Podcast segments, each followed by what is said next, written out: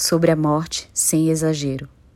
Não entende de piadas, de estrelas, de pontes, de tecer, minerar, lavrar a terra, de construir navios e assar bolos.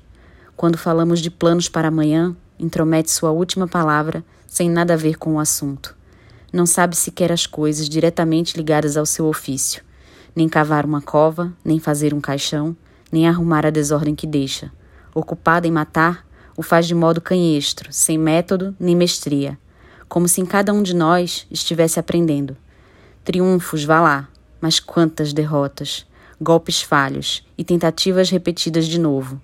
Às vezes lhe faltam forças para fazer cair uma mosca do ar, mas de uma lagarta rastejando a vence numa corrida.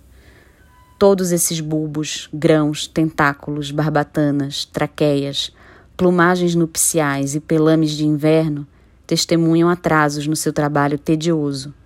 A má vontade não basta, e mesmo nossa ajuda com guerras e revoluções é até aqui insuficiente.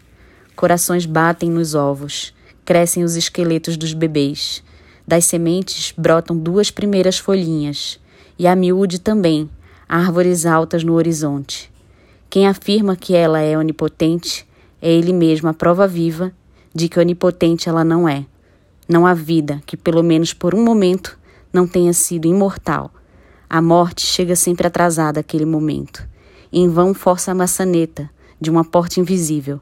A ninguém pode subtrair o tempo alcançado.